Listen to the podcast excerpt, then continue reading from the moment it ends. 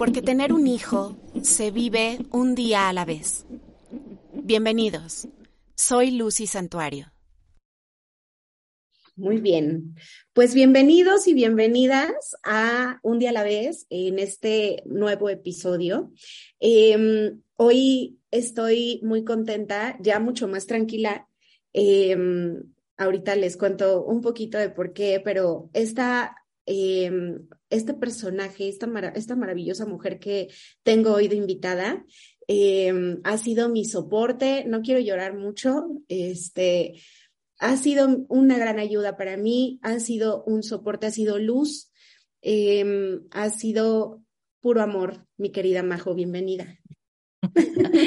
Ay, ya voy a llorar y ni siquiera hemos empezado. Yo también ya estoy con la lágrima. Este, bueno, hace ratito estaba hecha un mar de llanto, mar de llanto, y Majo me ayudó a ver, a ver la realidad de las cosas, como que siempre tienes ese poder de centrarme, de ubicarme y de decirme, a ver, no, agradece porque lo que tienes es muy bueno. O sea, siempre termino después de hablar contigo agradeciendo lo que tengo y viendo que quizá me estoy ahogando en un vaso con agua, así un vaso, no sé, ¿no? Termino con esa sensación de, claro, ¿por qué no había visto eso? O sea, siempre ves cosas en que yo no las veo, siempre ves luz en donde yo veo oscuridad y eres muy importante en mi vida. Em, Majo, ¿cuánto llevamos de conocernos? ¿Cuatro años, quizá? Eh, sí, si cuentas tres y medio que tiene Andy, cuatro. Cuatro. Cuatro años, ¿no? Em, Majo es, em, eres diseñadora, ¿cierto? Soy una Barbie. sí lo eres, sí lo eres. Eres una caja llena de sorpresas. Soy una Barbie, entonces sé lo que quieres ser. Ay, qué bonita. Sí, es cierto, sí. Pero a ver, estudiaste diseñador, diseño. Ajá, te, manejo, la, te manejo la Barbie de la Barbie diseño gráfico, te, manejo. la Barbie publicista, la Barbie mamá full time, em, la Barbie fotógrafa, la Barbie Dula, la Barbie, espérate, güey, espérate, que también te manejo otras. La Barbie Dula en práctica, no Dula oficial, sino Dula en práctica. Ajá. La Barbie esposa. Y. Bueno, la Barbie chofer, la Barbie cocinera. no, esa, esa no tanto, güey. Esa no te la manejo. Pero sí manejo el Ken chofer. Ok. no, eh, ¿sabes qué otra Barbie te manejo? Te manejé un tiempo a la Barbie mamá soltera.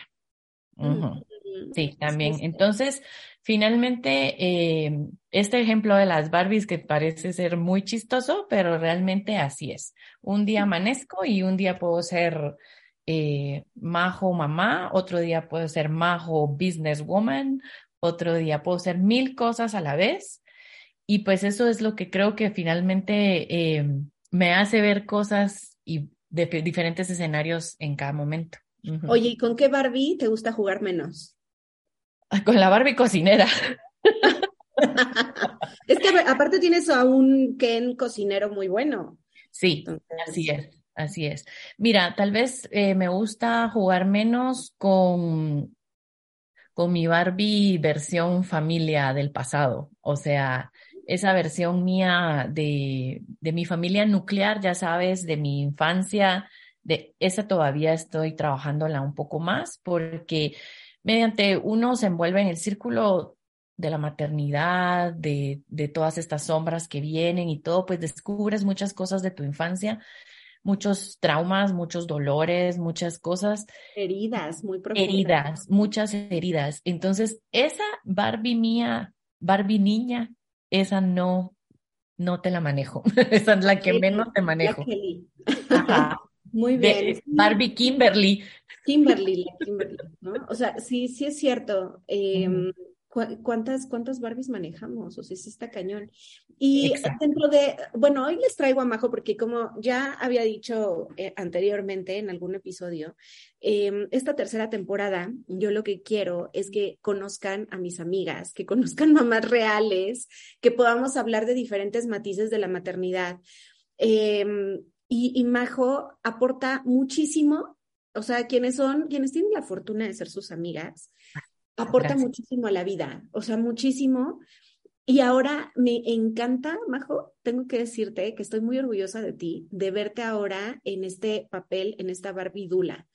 Este, en esta barbidula que le encanta, que, te, o sea, desde que me dijiste que te ibas a preparar, yo dije, claro, es que algo dentro de mí ya lo sabía, porque la, la maternidad nos cambia, lo sabemos profundamente, nos mueve todos los hilos, por dentro nos mueve, ¿no?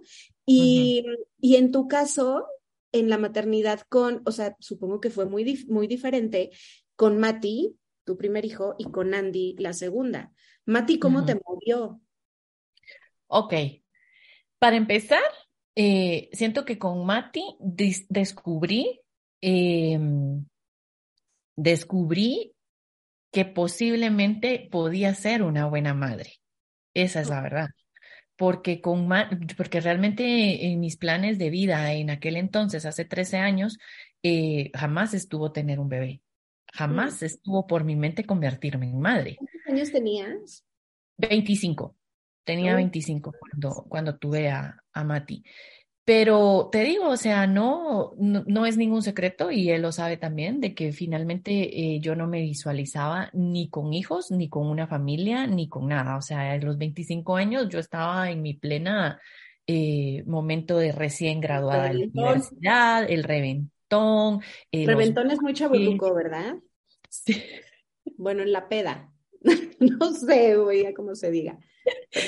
En, en, pues ya ves, en los viajes, en el que ya estaba graduada de la universidad, ya tenía un buen trabajo, ya tenía coche, ya tenía, pues, todas estas cosas de la chaviza moderna que ahora abraza y ya no quiere soltar, ¿verdad? Pues yo lo tenía. Y entonces viene Mati y lo sé por versiones que he escuchado, porque conozco a mi familia y porque todo el mundo me lo ha dicho, no dábamos un centavo por tu maternidad, así.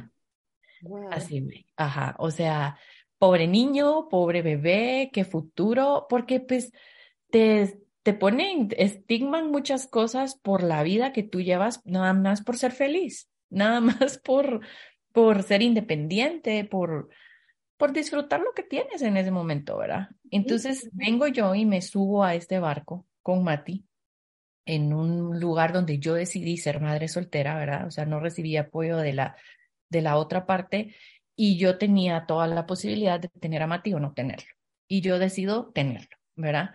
Y en el momento en que lo tengo, empiezan estas batallas bien fuertes en el camino en el que, en el que tú vas por el camino de la maternidad, pero el otro camino estaba bien padre y entonces tú querías seguir recorriendo el otro camino también.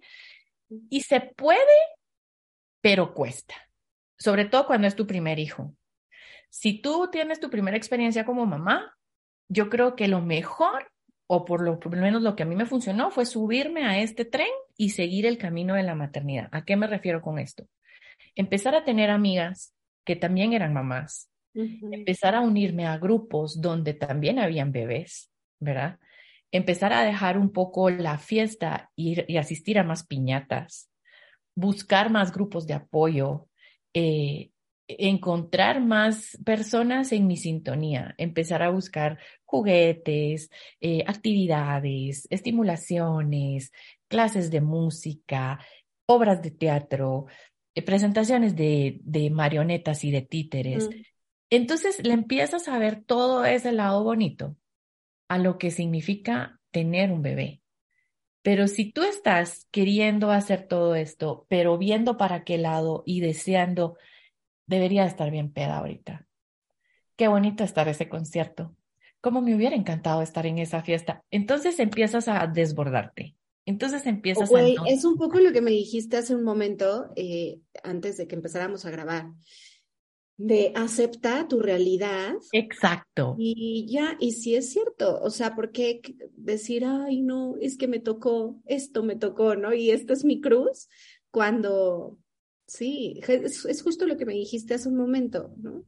Cuando no te tocó, cuando finalmente aquí viene el otro tema filosófico que a mí me encanta tocar mucho, de que las almas de los niños te buscan de que a un bebé no le tocó una mamá trabajadora, a un bebé no le tocó una mamá descuidada, a un bebé no le tocó una mamá desordenada. No, este bebé sabía lo que venía. A este bebé no, no, este bebé no tiene por qué, no hay que por qué pedirle disculpas a este bebé. Él lo sabe. Bebé sabe perfectamente quién le tocó. Bebé, este bebé que a mí me tocó, que se llama Matías, sabía perfecto que yo quería ser una mamá soltera él sabía perfecto que esta mamá tenía que estudiar y tenía que ir a trabajar. Entonces, a mí me tocó un bebé solidario. No le tocó un bebé, una, una mamá trabajadora, le tocó un bebé solidario. Me, eso fue lo que me abrazó a mí. Entonces, ¿qué empezamos a hacer? Un equipo. Empezamos a hacer un equipo perfectamente desde el principio. Totalmente diferente a la segunda alma que me viene a acompañar después, que ya viene un alma, para empezar, una segunda hija totalmente revolucionaria. Revolucionaria, totalmente a buscar un lugar a una familia que ya estaba formada. Ese es mi concepto de los, de los hermanos segundos. Los super revolucionarios, porque ellos tienen que buscar un espacio en una familia que ya está, ¿verdad? Entonces, el huequito. Exacto, así. Ya llegué. que ya vine, ajá, ¿verdad? Y yo ya sé que ustedes están, pero faltaba yo.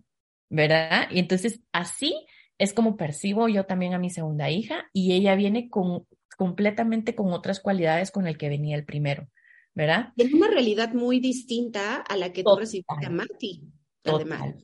Exacto. Con un papá totalmente involucrado, este, con ganas de informarse, con un papá sensible, este, emocional, eh, Sí, sí, o sea, entonces, sí, mis saludos. Entonces, ¿qué, ¿qué, ve esta niña?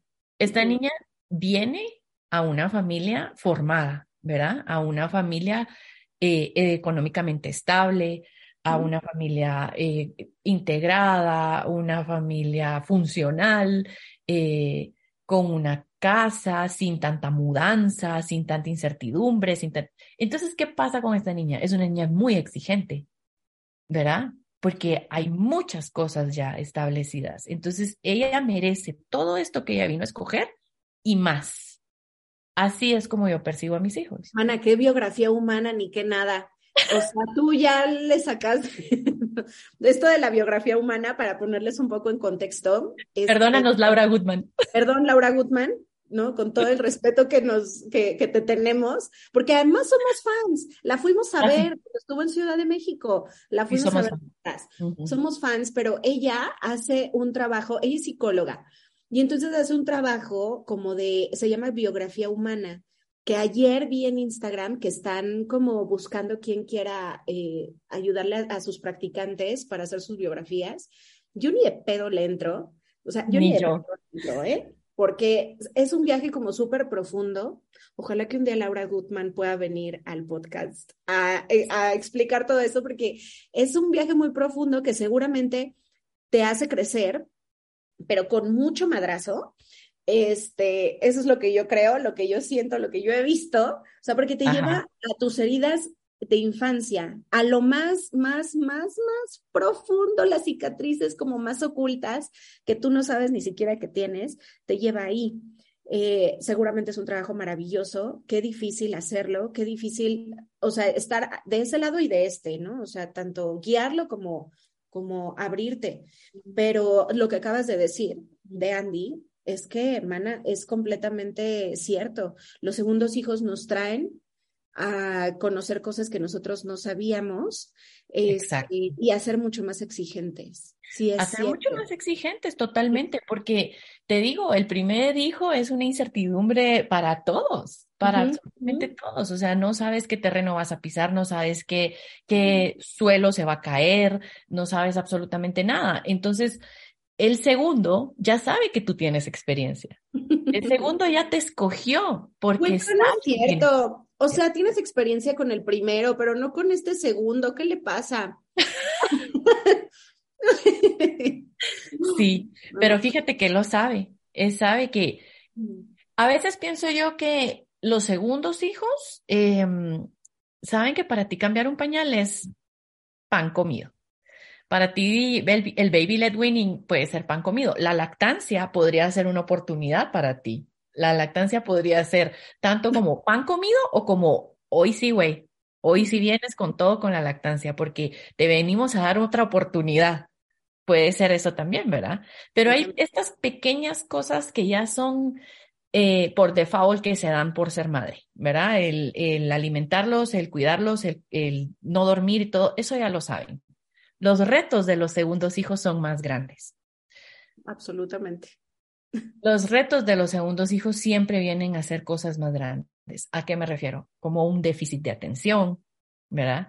Como un problema del habla, como un problema de motricidad, como como simplemente más exigencias, ¿verdad? Como tal vez al primer hijo tú lo metiste a algunos cursos, pero el segundo no le es suficiente, ¿verdad? El segundo necesita o un poco más, o tal vez con el segundo tú necesitas bajar de revoluciones a tu intensidad. Tal vez fuiste muy aprensiva con el primero y el segundo te viene a demostrar, no, chill, todo está bien, bájale. Sí, sí, sí es cierto. Entonces el tema se volvió los segundos hijos en este podcast. Oye, sí, pues es que a mí no me gusta como ponerles, ay, Siri se activó, no te necesito. Em, creo, algo que quería preguntarte ahorita, algo que me surgió, a ver, en el podcast, eh, tú me preguntaste ayer, ¿de qué vamos a hablar? No lo sé. ¿no? No me gusta como ponerle ahí, porque hay tantas cosas que me gustaría compartir contigo que no quiero delimitarlo, ¿no? Y si no nos da para hoy, lo vamos a hacer después. Pero ahora me surge preguntarte y preguntarme, o sea, cuestionarnos, porque seguro hay mamás ahí, yo sé que hay mamás que nos están escuchando que no saben si dar el paso a un segundo hijo o quedarse solo con uno. ¿Qué te hizo a ti saber que querías otro hijo? Ok, esto está fácil. Esto siento que está fácil. Porque cuando me casé, realmente no quería tener otro hijo. O sea, no, no, no, no. o sea, yo juraba que sí, que por eso te habías casado. Mira. No, no, no, no. De hecho, cuando conocí a, cuando conocí a Lalo, eh, el tema era que bien que ya hay un hijo en esta relación. Okay. Estábamos completos o sea, sí entramos con el tema de, de, bueno, pues él no tiene hijos, tú ya tienes uno, él ya está grande, tú, tú también ya estás relativamente, eh, pues ya teníamos un hijo de siete, güey. Cuando yo me casé ya teníamos un hijo de siete, entonces todo funcionaba perfecto. La parte dura de, de tener un hijo es del un año, bueno, desde el embarazo hasta los seis años por lo menos, que ya duerman de corrido bien en su recámara. El primer septenio está cabrón. Exacto. y después hay otros retos diferentes, pero bueno. Exacto. Y de hecho estos son los primeros siete que tienes que cuidar, ¿verdad? Los que tú tienes que, eh, eh, pues, exigirte de que estén siendo sanos, ¿verdad? si tú no estás, no sobreviven. Exacto. Exacto. Entonces vengo yo y me caso con alguien que ya adopta a un niño de siete años no manches, todo es maravilla, todo es alegría, todo es felicidad. Pero conforme se fue dando mi relación, yo fui viendo cómo se desarrollaba mi esposo como papá, como papá de un niño ya grande. Y yo decía, güey, este de verdad está enamorado de la paternidad, lo hace perfectamente, tiene sus errores, pues no tiene experiencia, por supuesto, no tiene el bonding que yo tenía con, con Mati de confianza, con ese vínculo con el que yo crecí no lo tenía, aún le cuesta y mira cuántos años van, pero eso fue porque el niño pues solo era mío y eso se comprende, ¿verdad? Pero yo decía dentro de mí, si este es así, ¿qué sería de él si conociera la ternura de verle los ojos cerrados a un bebé en tus brazos? La ternura de verle arterias y venas, pelito, manitas, uñitas, o sea, si este se podría desvivir. Y se lo empecé a proponer. Sin embargo, estas cosas para él no sonaban, no, no vibraban, no hacía, pero ni la más mínima diferencia y era así como, no, no, no veo por qué tenga que vivirlo, no que me haga falta, ¿verdad? Pero fue pasando el tiempo y todo. Entonces, eh, finalmente yo me veo hacer este análisis de, de cómo estamos económicamente, ya sabes, las cosas que finalmente a veces uno no ve y son tan básicas y tan, tan que para mí, en mi opinión, debería de hacer todo el mundo antes de tener un bebé. O sea, sentarte en tu realidad y ver, ¿puedo o solamente estoy ilusionada? ¿Puedo o solamente quiero cubrir el requisito que la sociedad dice que soy mujer y debo de ser madre. Este romanticismo de las fotos y las imágenes. Justo ayer vi un video que estoy dije, no manches, qué hermoso. Y yo fue así de, no, no caigas, es una trampa. Eh, de una hermana mayor recibiendo a su, a su hermano este, chiquito, al bebé, no sé qué. Y, y dije, wow, está hermoso. Imagínate que, no, o sea, está muy romantizado, está muy romantizado como todo, o sea, la maternidad, la paternidad, el parto, la lactancia, los hermanos mayores, está todo muy romantizado. Me atrevo a decir que también para, en mi caso, para Vale y seguramente para Mati, Vale imaginaba otra cosa de esa hermana mayor. Lo tenía muy romantizado. O sea, ella de pronto creía, porque así me lo dijo, ya que nació María, me dijo, ¿y a qué hora juego con ella. Exacto. Mi reina, no, o sea, no. Exacto. Está muy y. Y le tocó hermana. Aquí nos tocó hermano y hermana. Entonces, olvídate. O sea, hasta el día de hoy, pues ya te puedo decir que tal vez ya hay temas que comparten y cosas así, pero por tres años y medio atrás, nada. Nada, no era más que él el que la hacía reír, nada más. Ay, sí me acuerdo que Mati brincaba y brincaba. Brincaba. riéndose. Eso era todo lo que hacía el hermano, brincar para que la otra se riera. Sí. Pues te digo que entonces finalmente de hacer este análisis real, económico y todo, también hice el análisis físico. Para mí ese era muy importante. Físicamente yo estoy preparada para lo que yo posiblemente sé que ya me va a tocar, que son embarazos muy duros, físicamente no lo estaba. Entonces ahí me tomé el tiempo para arreglarme físicamente, para poder eh, tener un cuerpo sano. Y en ese momento me entretuve y solté la idea de que Lalo no quería tener un bebé, porque eh, sí existía un no. Entonces dije yo, bueno, ok, en lo que tú sigues pensando que no, yo voy a preparar este cuerpo para ver si posiblemente después sí se da esta oportunidad. ¿Sabes? Sin expectativas, realmente, sino que, o sea, ¿a quién le cae mal arreglar su cuerpo? A nadie. a nadie. O sea, aparte de todo, era algo que yo tenía que hacer por salud también. Claro. Me sucedió que yo ya no estaba ovulando por tanto anticonceptivo que estuve tomando antes de casarme, porque no quería tener otro bebé. Entonces, es otro hasta que conociste a Lalo, eso es la verdad. Exacto. Entonces, me, me quité los anticonceptivos y empecé este proceso, ¿verdad? De poder cuidarme, de tener un peso un poco más saludable, empecé a ovular de nuevo. Cuando ya vi que estaba la ovulación normal, ¿verdad? Entonces le dije a Lalo, ya pasó casi un año de esta conversación de la última vez. Le dije, fíjate que ya me siento muy bien, ya estoy muy bien, seguimos económicamente bien, somos un matrimonio estable, somos una familia feliz pero siento que en este comedor de cuatro personas falta alguien. Y, y entonces él habló de sus miedos, me dijo de sus cosas y todo. Finalmente llegó el día y me dijo, ¿sabes qué? Sí, tienes razón. Estamos listos para alguien más en esta familia y es Andy. el saber Le súper, le súper, este, eh, hacía falta Andy. Andy es un sol, güey. O sea, Mati también lo es. Yo lo conocí chiquitito y ahora ya es un señor casi. Y, y, de verdad creo que sí les hacía falta. Y si me pongo yo también a, o sea, a mí también me hacía falta María. Total. A mí le hacía falta María. O sea, llegó a completar, voy a llorar, o sea, llegó a completar de verdad la familia. Em, sí, sí es cierto. O sea, yo, eh, Tú lo, sabes, Majo, perfectamente. Tú fuiste la que predijo mi embarazo, tú me dijiste, te vas a preñar. Y, y me regalaste unos zapatitos que tengo aquí guardados, eh, aquí justo al lado de mí están guardados porque todavía no le quedan a María. unos zapatitos y, y me dijiste, te vas a embarazar, tú te embarazas. Y yo llevaba, a ver, yo desde que nació Vale, supe que quería más hijos Supe que quería otro hijo. El papá de Vale me dijo, no conmigo. dije, ok, va, ¿no? Después fue el divorcio, después estuve muchos años sola y yo sabía que quería otro bebé. O sea, yo tenía muy claro, pero también como que mi dinámica en la, en, ya en la vida estaba muy hecha con Vale, estaba muy hecha. Llegó un momento en donde yo tenía partos cada semana.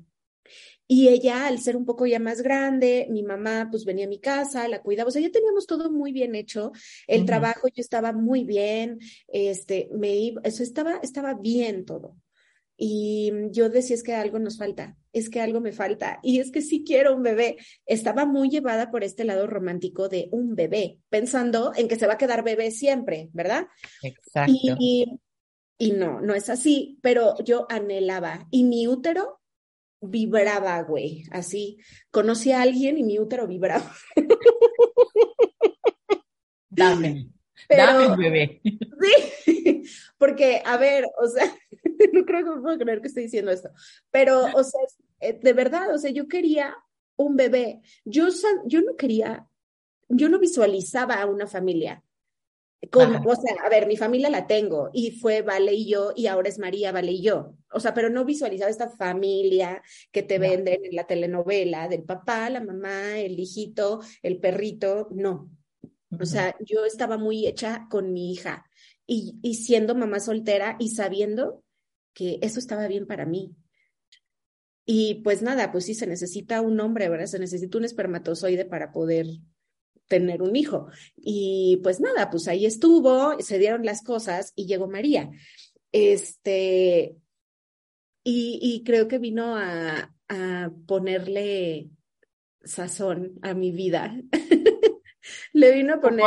Como un nuevo despertar, ¿verdad? Como, como a ver muchas cosas, como tú me decías antes de que empezáramos a grabar, a ver muchas cosas que no podías ver antes, ¿verdad? Le sacudió muy profundo mi hija. Lo sigue haciendo hace media hora yo estaba en un sacudidón emocional, de estos que te hacen despertar, a ver, de, güey, primero, o sea, como que aterriza, agradece lo que tienes.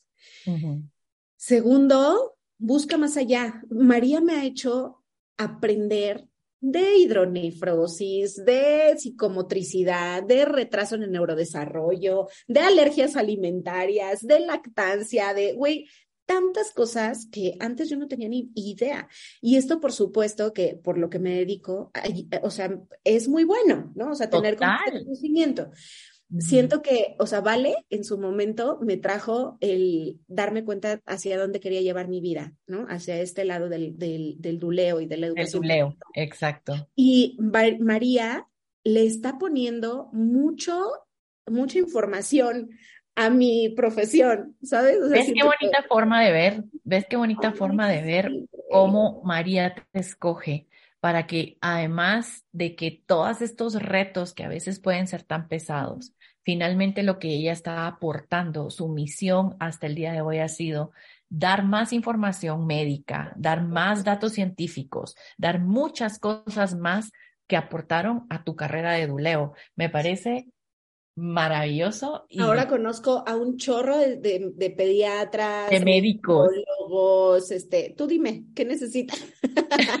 ¿No? O sea, y, y es, es muy bueno, y sí, es cierto, tú, amiga, me ayudas a ver este lado de mi vida, y lo agradezco infinitamente. Pero entonces, estábamos en, en el segundo hijo. A Lalo se le cayeron los calzones cuando conoció a mí. Todavía los trae abajo, creo yo. Todavía los trae abajo, todavía no los encuentra. Sí, no los encuentra. Este, pero me contabas que de, de Mati, ¿cómo fue que, que, que te movió, ¿no? ¿Cómo te sacudió?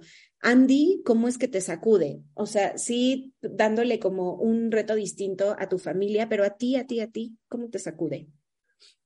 Ok, siento que Andy, eh, te digo que cuando yo era mamá soltera, a mí no me dio este sacudidón de las sombras de mi maternidad, ¿verdad? Del, de ahí sí del famoso libro de Laura, que somos fans. Laura, sí. Yo no pude ver las sombras que traía la maternidad con Mati porque no me dio tiempo, porque yo iba muy rápido con esa maternidad, ¿verdad? Entonces viene Andy y sí abrió esta parte oscura de, de lo que era tener una familia, de lo que, porque pude ver en Andy que vive en una familia integrada y donde todo parece ser muy perfecto, aunque no lo es, pero todo parece ser muy perfecto, ella sí me hizo voltear a ver a mi infancia. Mm. Ella sí me pegó esa sacudida. Entonces, aunque no parezca, la maternidad de Andy me ha costado mucho más que la maternidad de, de Mati. Porque eh, sí, fueron muchas cosas. Y sabes qué, además también, pues ya ves que yo vivo con un duelo de mi mamá de hace muchos años atrás.